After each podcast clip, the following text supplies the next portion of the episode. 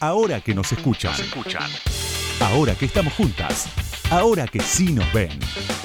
Con Ingrid Beck. Después de toda una vida de haber luchado contra eso que me pasaba, que resistía con los dientes apretados y que no tenía ni la más mínima idea de qué era, después de tantas salidas y viajes al exterior para vestirme de mujer en la clandestinidad y el anonimato, aunque fuera por un par de días fugaces, Después de tantas valijas repletas de ropas prohibidas tiradas para siempre con una culpa y un dolor tan poderosos como la misma fuerza con la que arrojaría en algún triste basural a las pocas semanas de haberlas comprado.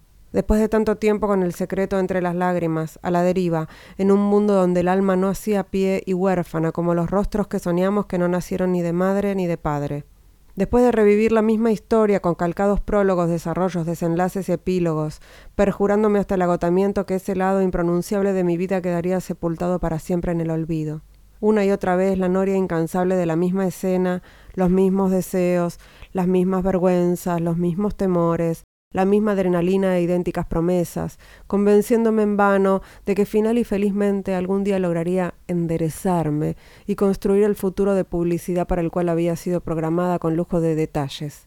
El renombre, la identidad en serie, los grandes aspavientos farisaicos, el diploma altivo, la austeridad atroz del crucifijo sobre el cabezal del lecho nupcial, el ceño mayormente fruncido, la pulcra imagen de la descendencia en el retrato navideño, y, obvia decirlo, una virilidad incuestionable a prueba de todo tipo de sentimentalismos o sensiblerías pueriles, forjada a base de músculo, un sutil desprecio por el otro género posible y rígidas convicciones religiosas. Detalle más, detalle menos, esa era la vida de molde que se esperaba de mí y que en parte y contra natura me afané en construir parcialmente y con gran esfuerzo pero más allá de los severos mandatos del contexto en que crecí, en lo más hondo de mi sangre supe desde siempre que ninguna de esas férreas proyecciones reflejaban ni mi esencia, ni mi género, ni mis pasiones, ni mis puntos de vista, ni mis deseos, ni mis búsquedas, ni mis intereses más profundos. Y en lo más recóndito de mi existencia tenía muy en claro también que si bien el futuro no es de hierro, sí lo era el entramado de la matriz en la que fui criada así como la irreductibilidad de sus barrotes y el altísimo costo que habría de pagar por salirme de ella. Después de tanto tiempo, finalmente, me retrato para despedir una época en la que invertí muchísimo tiempo, recursos y energía en ser alguien normal. Fueron los peores años de mi vida. Por suerte, todo eso ya pasó. Es un fragmento de la introducción de Solo es vida si es verdad, cómo transformar el miedo en amor y el amor en acción, de Illa Escribano, que acaba de publicar Grijalvo. Ahora que nos escuchan, una marea verde de sonido. Con Ingrid Beck.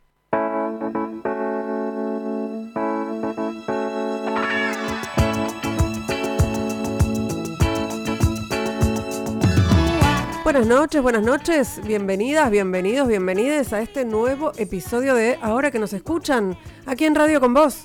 ¿Qué les iba a decir? Que hay programa el año que viene seguimos haciendo ahora que nos escuchan el año que viene por este mismo Vaticanal, esta misma Batihora, con este mismo Batiequipo. Así que son buenas noticias para, para todos, todas, todes. Y hoy tengo también una buena noticia porque viene una entrevistada que es un lujo total. Vamos a hablar con Andy Czerniawski, que es, se la conoce como fotógrafa del rock porque lo es, porque lo fue, porque lo será siempre, pero además es mucho, mucho más que fotógrafa del rock y está estrenando hoy mismo, eh, a la tarde, un documental sobre su vida en el Cine Gomont, un documental que se llama Expuesta. Así que ahora en un ratito nada más charlamos con Andy Cherniavsky sobre su vida, su historia, sus fotos. No se vayan. Ahora que nos escuchan, ahora que vos me escuchás, te cuento algo más sobre la invitada de hoy. Ahí va.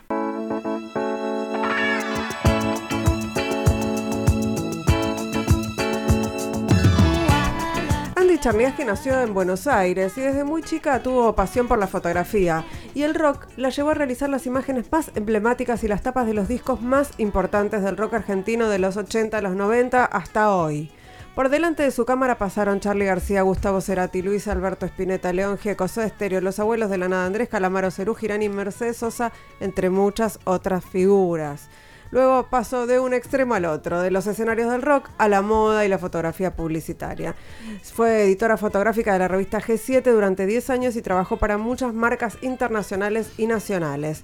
A lo largo de su carrera, Andy recibió numerosos premios como el Premio Perfil, el Diente de Oro del Círculo de Creativos Argentinos, el del Círculo de Mujeres Creativas y el del Festival El Ojo de Iberoamérica. En la actualidad trabaja como fotógrafa y directora de arte para las principales marcas y agencias publicitarias de la Argentina y del mundo. También publicó dos libros de fotografía, Corazón Argentino y Charlie, una biografía fotográfica de Charlie García.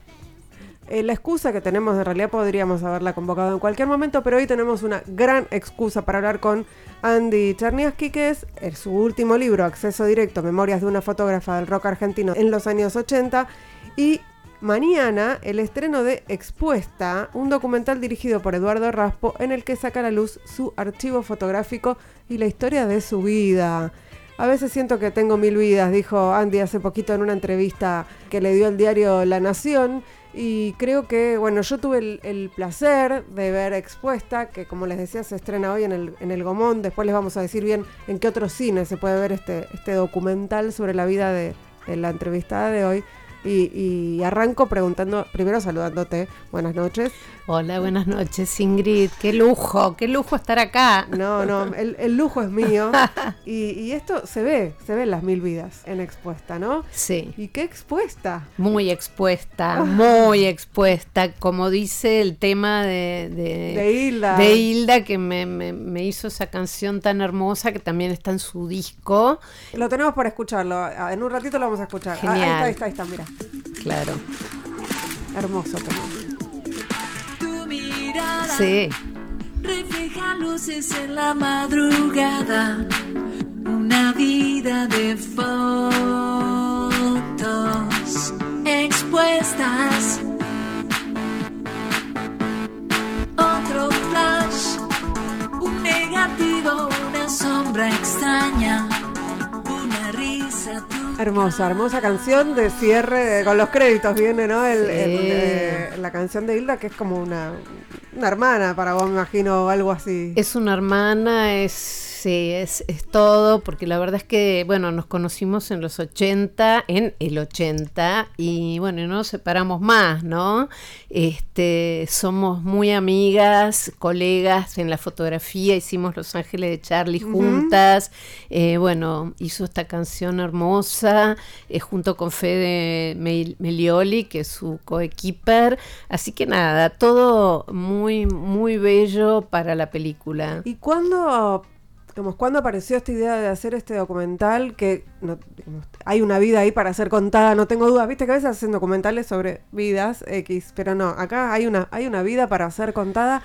¿Y, por qué, no? Bueno, la verdad es que yo me negué rotundamente a hacerlo. Fue Eduardo Raspo el director eh, y aparte quiero contar que, grabamos todo en pandemia, sopándonos todo el tiempo. Fue como bastante denso.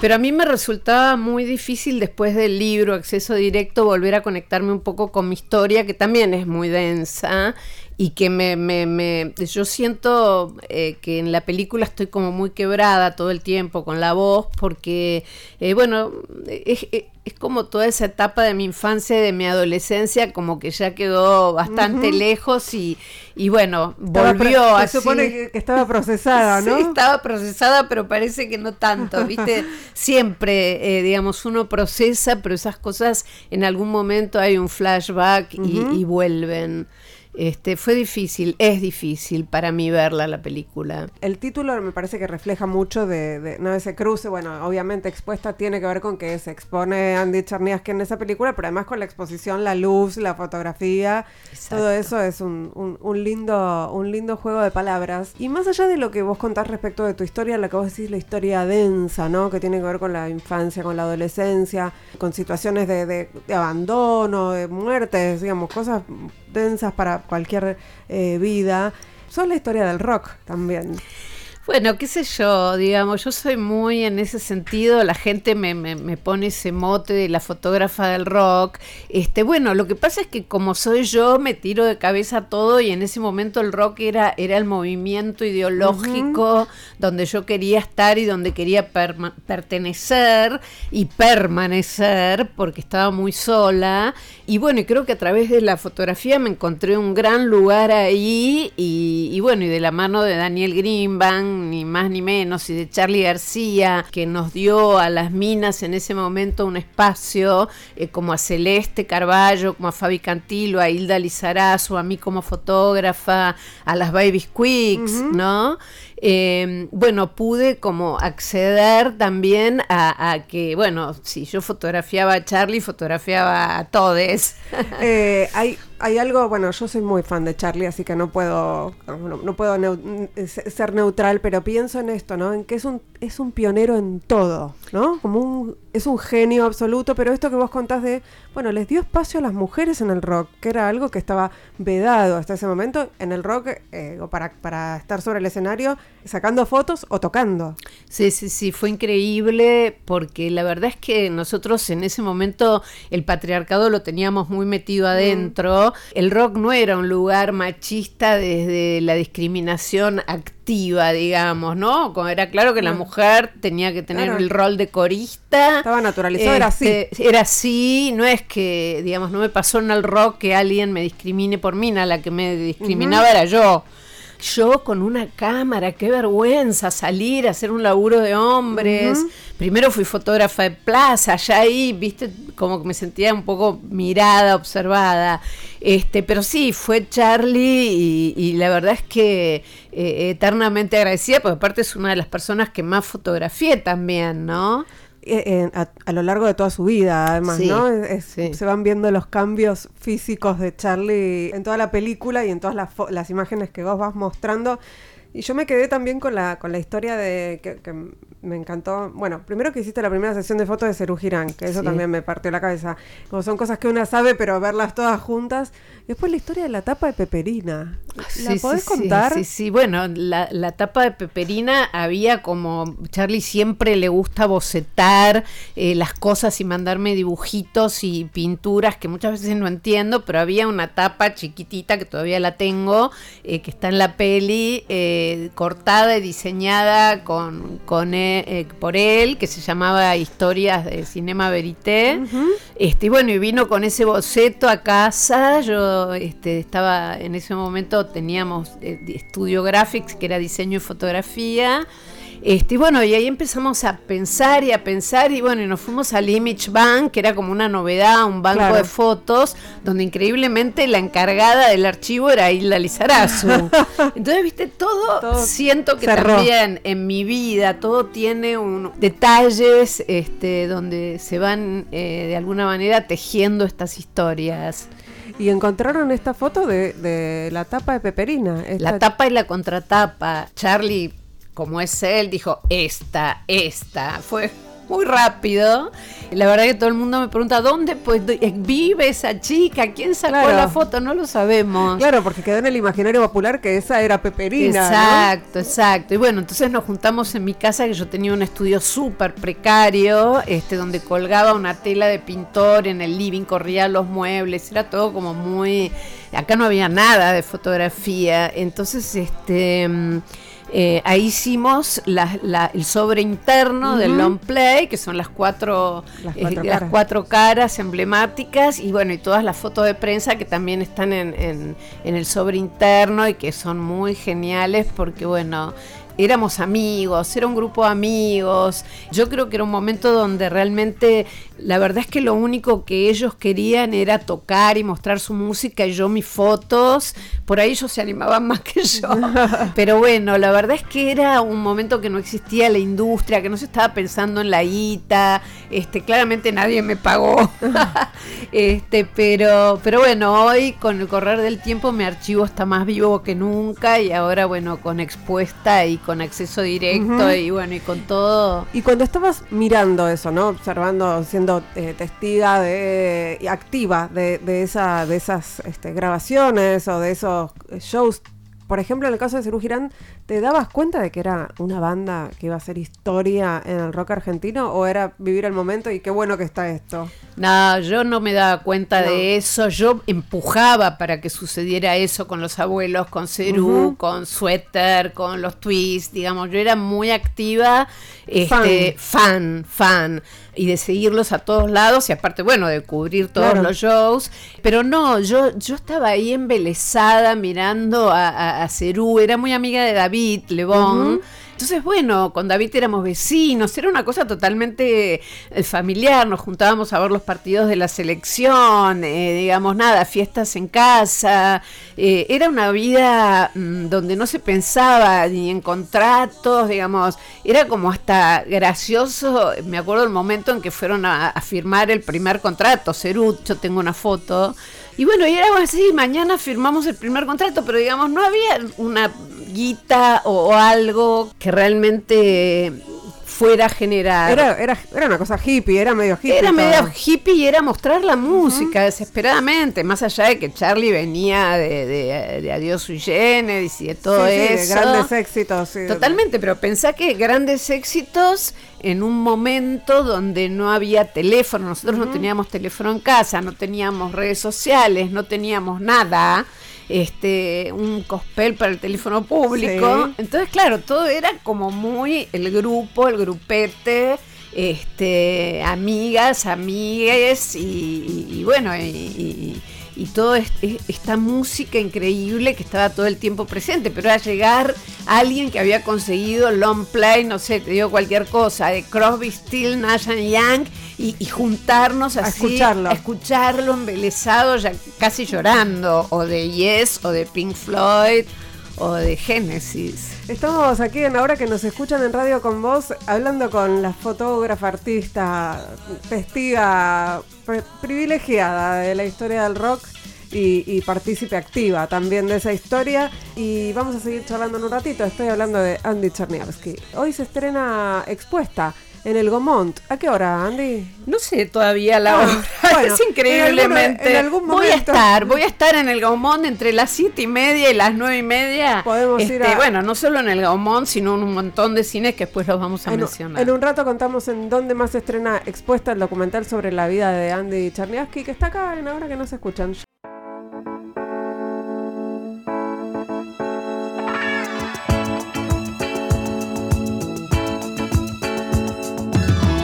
Segundo bloque de Ahora que nos escuchan, estamos charlando con la fotógrafa Andy Charniaski que publicó recientemente un libro con la historia de Memorias de una fotógrafa, directo se llama, Memorias de una Acceso directo. Acceso directo, me comí una palabra, Memorias de una fotógrafa del rock argentino y mm, eh, estrena hoy expuesta un documental de Eduardo Raspo sobre su vida, su vida en general, no solamente su vida como fotógrafa, sino su, su historia personal.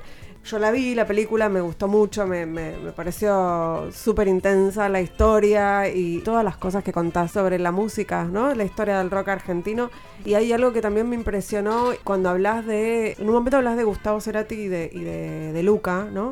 Esas, esas últimas fotos que le sacaste donde ves esas miradas, ¿no? Como si, como si se percibieran esas fotos que se ven además en la película, que esas van a ser de las últimas fotos que van a, que van a tener ellos en vida. ¿Cómo linkeaste eso, no? En la película. Bueno, la verdad es que eh, las últimas fotos que le saqué a Luca y a Federico Moura fueron las últimas. No, Gustavo, me equivoqué. No, la de Gustavo lo que tiene es que como tiene ese, ese halo. es como que quedó como muy icónica esa fotografía, porque yo no, digamos, no le saqué muchas tantas fotos a Soda Stereo o a Gustavo porque estaban en otra agencia. Ah. Entonces yo trabajaba para Daniel Greenbank. Después, cuando empecé a trabajar en Rock and Pop, tenía que hacer tapas, tenía que ir a cubrir los shows y ahí me empiezo a relacionar mucho más con ellos.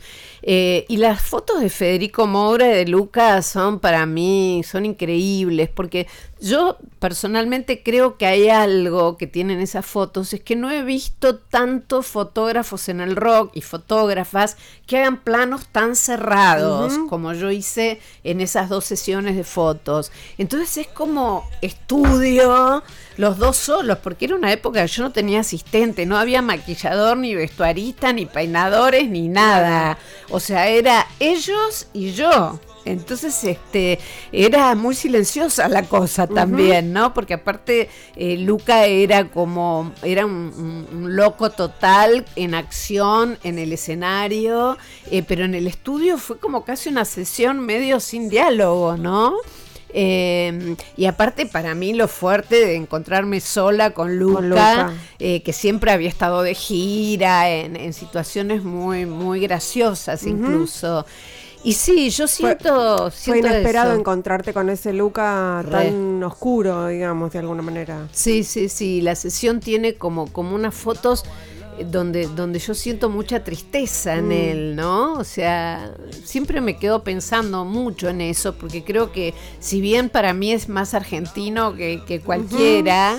Eh, pienso que él también debe haber pasado por un exilio, eh, las drogas, eh, el alcoholismo, la muerte, ¿no? Fuerte toda su historia también, que siempre lo vemos como eh, en vivo. En el escenario. Claro, claro, Pero bueno, este era, era justamente la contracara y era lo que yo, eh, sin darme cuenta, eh, al acercarme tanto, retraté. Y lo mismo con Fede. Fede cuando Moura... cuando vino a hacerse la foto yo ya sabía que estaba enfermo, pero lo que pasa es que no se sabía mucho del HIV este, y fue también un momento, bueno, los Moura en general son tímidos, siempre fueron, y Federico también tenía esa característica. Una cosa era eh, en, el, escenario. y otra afuera. Otro tipo brillante, ¿no? Increíble, increíble. Y Gustavo también.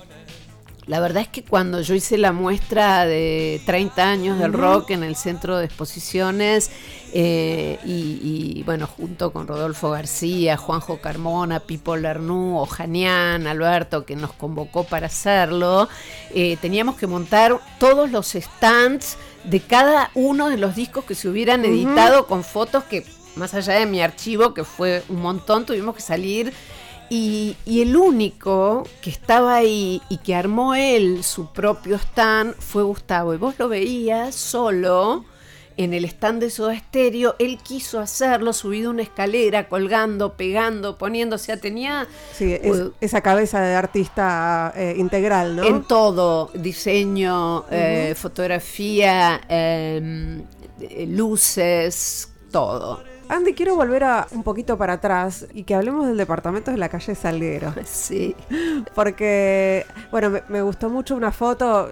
Cuando vean la película van a, van a ver todas estas fotos que estamos hablando nosotras acá. Hay una foto tuya con Charlie García en ese departamento, los dos sentados en el piso, los dos con jardineros de Gina. Además, sí, sí, comiendo dulce de leche. Tan de la época, el jardinero de Gina, además. Re, re, y en el piso con almohadones. Y además vos contás que ese departamento fue como una brisa de aire fresco en tu vida, ¿no? Que venía de algo muy oscuro y ese departamento bueno, fue, más iluminado. Exacto. Con además la convivencia con García. Sí, sí, sí, fue increíble, fue increíble, porque bueno, ese fue el momento en que mi hermano viajó a Europa y Carmen Moreno, la mamá de Charlie, me llamó rápidamente para que, eh, colocarlo a Charlie, este, que era mi cuñado, ¿no? Este, claro, vos estabas en pareja con Daniel García Moreno. Claro, yo estábamos en cuarto año del secundario, ¿no? Imagínate. Estabas de novia. Claro, año 74, 74 75, 76.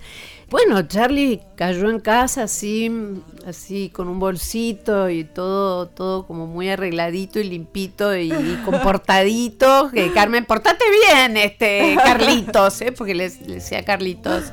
Entonces, este, la verdad es que fue increíble porque, bueno, ocupó el cuarto de mi hermano eh, y fue muy emblemático eso también Después la casa, eh, yo también estaba buscando mi identidad y el conocerlo a Charlie y empezar a, estudiar fotografía y, todo eso es como que me cambió eh, quinto año del secundario, o sea, un quiebre importante en la vida, un crecimiento. Yo venía haciendo ropa, mi casa estaba colgada con 300 camisetas este, que tenía, era todo un despelote, pero Charlie fue como que, que, que, que me dio una visión diferente de todo, de, de, de, cómo vestirme, de la amistad, del pelo, de, este, de, bueno, de la música yo ya venía muy metida, pero bueno, empezar a compartir con él, ¿no? Y esa foto para mí es increíble porque así vivíamos, era, no sé cómo nos juntábamos, no sé cómo nos llamábamos por teléfono público y teníamos ahí, este, estábamos todos los, fines de semana haciendo fiestas y divirtiéndonos, fue hermoso. No, para cerrar el anecdotario de Charlie García, que me podría quedar hacer solo el programa sobre Charlie, pero no. Estábamos hablando fuera, fuera del aire eh, y yo te, te- te preguntaba sobre esa sesión que vos contás en, en la película, eh, en la que García ya había empezado a no llegar a los lugares donde decía que iba a llegar. Tal cual. Era otra época, pasaron Eh, como mm, 30 Sí, años. pasó un montón de tiempo. Además, yo recuerdo haber estado esperándolo a Charlie en, en shows y que no apareciera o que apareciera a las 5 de la mañana. Bueno, a Andy Cherniaski, nuestra entrevista, le pasó con una sesión de fotos en la que Charlie no apareció y vos estabas cerrando ya el boliche, ¿no? Exacto, yo estaba cerrando el boliche, se había ido mi asistente, se había ido, eran los noventas. Y de repente, bueno, en el momento en que estoy por bajar las escaleras, suena el teléfono y era Charlie, eh, que aparte tiene una fobia con el teléfono increíble, ¿Ah, no, sí? no, no, no, le cuesta un montón hablar por teléfono. Y me dice, hola, estoy todo pintado de plateado, ¿qué hago? Bueno, vení, le dije yo. Y Irre- ahí... Irresistible la oferta. Sí, sí, bueno, y las fotos son, son increíbles, son muy icónicas, fue tapa de Rolling Stone, es un- una sesión de fotos increíble porque aparte este Charlie no solamente se había pintado la cara con aerosol, las manos, la ropa, obvio que pintó todo el estudio, este, etcétera, sino que tenía los calzoncillos puestos arriba del pantalón. Hay una foto que le está como, Sí. como así, Como volando, sí, no sé, con las, con las alas desplegadas. Sí, pero bueno, ese es Charlie, ¿no? Y Charlie en todas sus épocas, que tuve la fortuna increíble, pero te quería meter un bocadillo Sí. acerca de lo de Salguero, Sí. que justamente el otro día por, por Instagram me escribe un, un chico y me dice, yo vivo en Salguero. ¿En serio? era- En tu- eh, en el que era no, tu no, en el no, no, pero, eh, pero la calle Salguero Ah, la para calle- mí, porque no lo puedo creer, porque vos y Charlie pero lo que quiero contar es que cuando hicimos la muestra de Los Ángeles de Charlie y se cerró el pale de glass y quedamos Hilda, Nora y yo con Charlie, Nora es Nora Lezano. Nora Lezano, Hilda Lizarazu, en nosotras Las, Las Ángeles, Ángelas. recorrimos toda la muestra con Charlie y cuando nos estamos despidiendo, Charlie me dijo, todo el tiempo me pregunto si te acordás de aquellas épocas de Salguero. Y fue, yo me puse a llorar, fue tremendo porque le di un beso y le dije, nunca me voy a olvidar. ¿Cómo no te vas a acordar, no? Claro, porque aparte yo creo que es eso de lo que hablábamos antes. Era una época que éramos nosotros sin, viste, eh, todo lo que vino después, ¿no? Este, la industria. sí. Bueno, pero a ver, hay, hay un ingreso tuyo también a la industria de la mano de Daniel Greenbank, podemos decir. Sí, sí, eh, sí. Que, que fue también un padrino de alguna manera de mucha, de mucha gente. Y bueno, eh, de hecho acaba de sacar su, su Sí, biografía. con la también. foto de tapa mía. Ah, con la foto de tapa de Andy El Cherniaky. otro día me mandó un mensaje con la foto y me dijo, es cábala, ¿no? O sea, porque esta cosa de estar trabajando, volver a encontrarnos. Un, este... un, un grosso, digamos, Daniel Greenback, además un defensor de causas eh, Increíble. increíble que, que nos ha, por lo menos al, al movimiento feminista nos ha apoyado muchísimo. Muchísimo. Eh, así que bueno, nada, le, le mandamos un abrazo enorme. Un abrazo Pero ¿cómo- gigante. ¿cómo, fue ese contacto con Greenbank y esa, ese, ese ingreso tuyo de alguna manera a- al, al mainstream, podemos decir? Sí, bueno, mi casa ya no en Salguero, sino después, eh, ya en el año 80, cuando yo era pareja de Andrés Nuestra casa era como una casa abierta, venía el micro de los abuelos, venía Charlie, estaba el hornero amable, el estudio de Andrés, y entre toda esa gente que eran los twists, esto, lo- todos, este suéter, eh, el zorrito, una banda de gente todo el tiempo en casa, fiestas, no sé qué, estaba Daniel. Que tengo una anécdota genial, que es que Daniel siempre venía con una pila de discos, porque era, viste, Melómano total. total, y venía con unos discos de, de una banda que la teníamos que escuchar todos los días, nos insistían que escuchemos YouTube. Y nosotros, ay, qué pesado este tipo, ¿viste? Este, y, sí, YouTube, YouTube, ¿viste? Bueno, la cabeza de Daniel, el oído, la onda. Tenía razón. Tenía razón y fue y es para mí un grande, ese tipo que, que me abrió las puertas, que como mujer me dejó ser fotógrafa en su agencia, eh, en su revista. Yo, yo tenía mi estudio en el quinto piso, él tenía el cuarto piso, su agencia, y dejé discos. Entonces, claro, todo el mundo iba, firmaba los contratos y después subía a hacerse, Hacerse la- las fotos. las fotos de prensa. Entonces, este, bueno, con Daniel una onda espectacular y realmente, como vos decís, las causas que él apoya son, son las nuestras. Así es. Estamos terminando este segundo bloque de charla con Andy Cherniaski que hoy estrena Expuesta en el Gomont y es una película de Eduardo Raspo que se va a dar en un montón de cines que ahora les vamos a decir y que por supuesto van a estar en, en nuestras redes. Y enseguida volvemos y tenemos un ratito más para hablar con Andy Cherniaski. No se vayan. Ahora que nos escuchan, entrevistas a mujeres que hicieron, hacen y van a hacer historia. Con Ingrid Beck.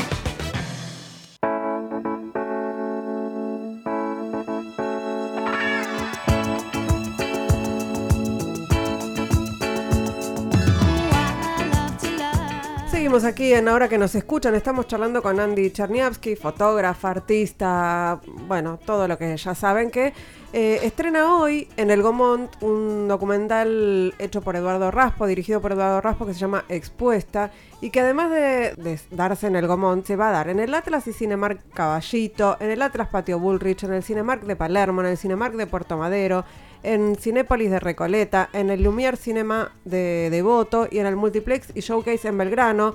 Eso estoy hablando de Cava, pero también se da en muchas salas del Gran Buenos Aires y en muchas localidades de la provincia de Buenos Aires y de otras provincias. Lo van a dar en Bahía Blanca, en Bolívar, en Catamarca, en Córdoba, en Mendoza, en Rosario, en Salta, en San Juan y en San Luis. Así que van a tener muchas oportunidades para ver eh, expuesta y sí, eh, como dice nuestro operador y productor Lucas Rodríguez Perea, podemos eh, hacer la gira nacional de, de Andy Cherniaski eh, con el estreno de, de Expuesta, en donde hace un recorrido por la historia de su vida como artista. Y bueno, nada, como si se pudieran separar, ¿no? Las vidas no se pueden separar, vienen, vienen juntas. Eh, y tengo, tengo más cosas para preguntarte sobre, sobre tu historia con el rock y con algunos personajes.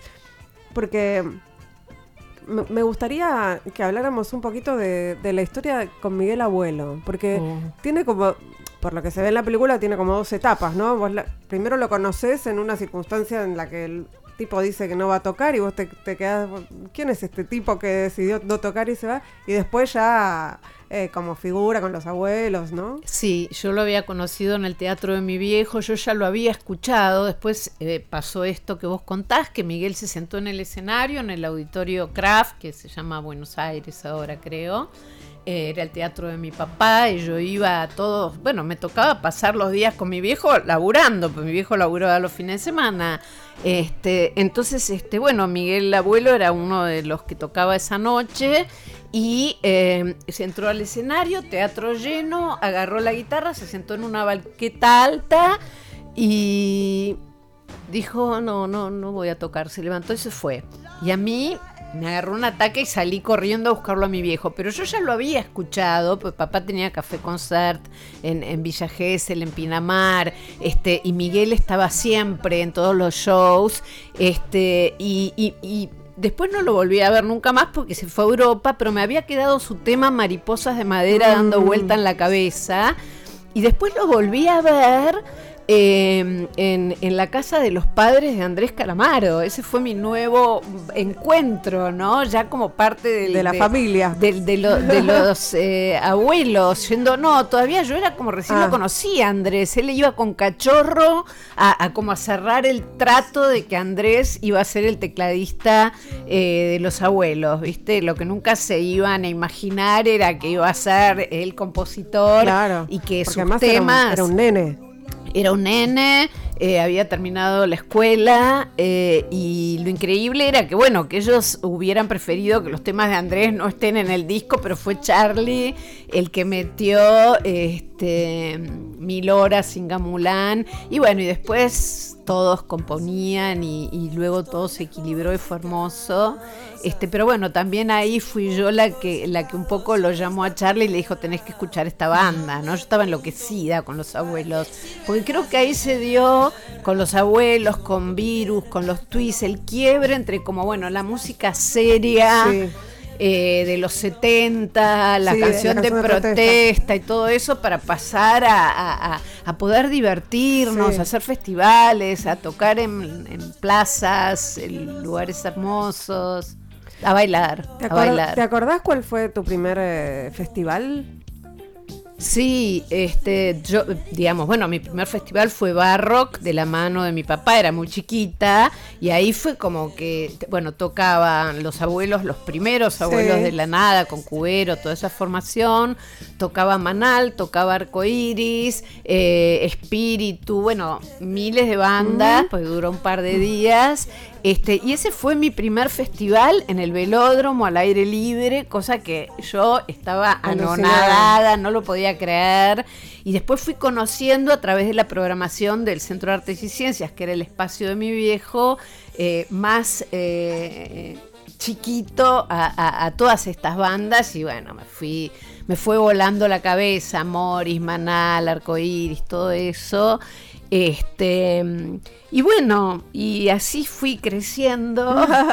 ¿Y, y cuándo, cómo fue tu decisión de dejar eh, de hacer fotos en el escenario? Fotos eh, que además, digamos, y lo, lo decís vos en la película y lo decimos acá también, no había fotógrafas mujeres que hicieran escenarios, o sea, que cubrieran shows, no había. No, éramos muy poquitas y al final quedé yo ahí. ¿Y, y en qué momento decidiste, bueno, esto ya está para mí, ahora voy a hacer fotos en estudio, o bueno, y después la publicidad, ¿no? O sea, o- otro plan. Eh, bueno, yo ya venía, digamos, de, de- de que me habían pegado en cemento, en la puerta de cemento, había quedado tirada en el piso con la cámara. Eh, ¿En qué, estaba- en qué circunstancia? Tocaban, creo que los. eh, no, eh, no sé si tocaba Sumo, los redondos, algo así, pero había como mucha cosa. ¿Ya mediados de los 80 debe haber sido? Sí, ¿O no? a O- o mediados de los sí. 80.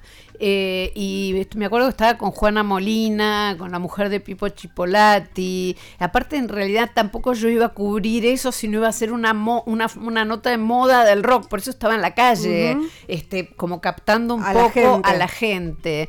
Este, y bueno, terminé de un trompazo por Mm. nada, tirada en el piso, fue horrible. Y bueno, eso fue como, como ¿qué está pasando acá? Bueno, después eh, rock- Festival Rock and Pop, monedazo a Miguel Abuelo con las icónicas fotos sangrando. eh, bueno, muchos shows de los abuelos que cubrí donde había que parar los shows porque tiraban botellas y monedazos, mucha agresión. Eh, eh, re loco pagar una entrada para ir a tirarle con algo a, músicos, alguien, sí. Este, bueno, y después todo esto, el broche de oro fue eh, de Cure, que teníamos por primera vez una, una tarima los fotógrafos, y la tarima con el- el- todo el público corriendo, la tarima se vino abajo Ay. y un par de fotógrafos terminaron en camilla, con yo la única mujer. Logré salvar mi, mi- mi integridad de mi equipo. Y bueno, y, y el, el broche final fueron los Ramones en obras. No aguante más. Mm. No aguanté más, dije basta. Y el último show que cubrí fue Amnesty en River. Con, con Gaby Roca, que él era el fotógrafo de pelo, y yo de rock and 87. pop. Claro, y nos sentamos ahí y 87. dijimos, che, hagamos otra cosa, ¿viste? Esto no da para más. Esto no da para más. Y dijimos, bueno, dale. Yo le dije, yo tengo una carpeta hecha con fotos de producto. Y ahí empezamos a hablar y él me dijo, bueno, yo tengo un tío que trabaja este, haciendo marketing directo para una tarjeta de crédito. Así que él fue a buscar ese laburo con mi carpeta como si fuera de él. De él. Y consiguió el laburo y empezamos a laburar para la famosa tarjeta en aquel momento Diners. este, y fue como increíble, empezamos a ganar un montón de plata. Yo tenía, mi mamá me, me- me prestó un departamento y nos armamos un estudio. Bueno, y ahí era un poco rock, pues yo seguía siendo fotógrafa de rock and pop.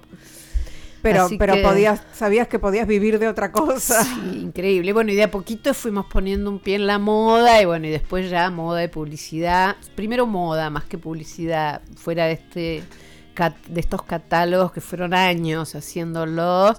Este, pero bueno, hice tantas cosas, ¿no? Porque creo que lo que tiene de genial mi laburo y que eso no me aburre nunca es que todos los días eh, cambia.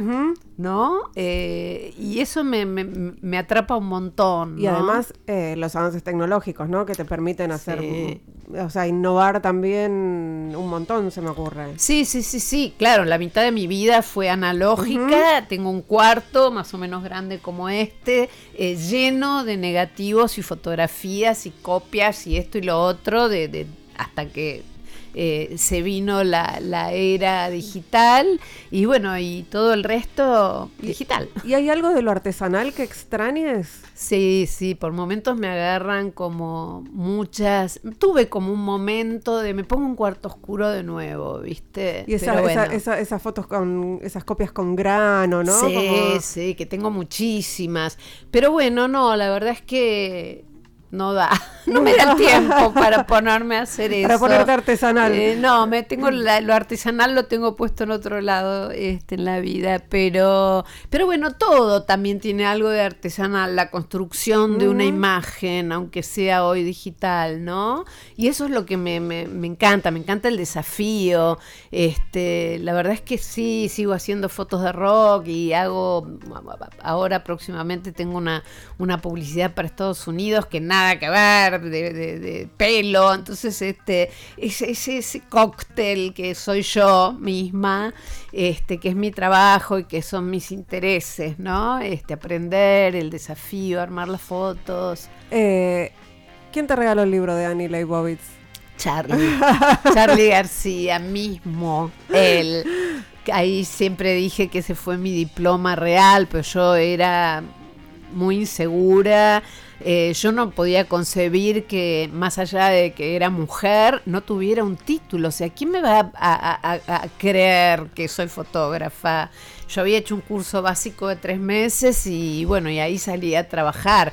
Mi primer reconocimiento con el trabajo de la plaza fue más como empresaria. Entonces cuando empecé con la foto y empecé a sacarle fotos a Charlie, qué sé yo, que mi primer laburo de rock, ponele jazz, fue en el Festival de San Pablo, de Montreux. Y Charlie fue, fue su primer viaje a Estados Unidos y vuelve con ese regalo. Fue, ya está, soy fotógrafa.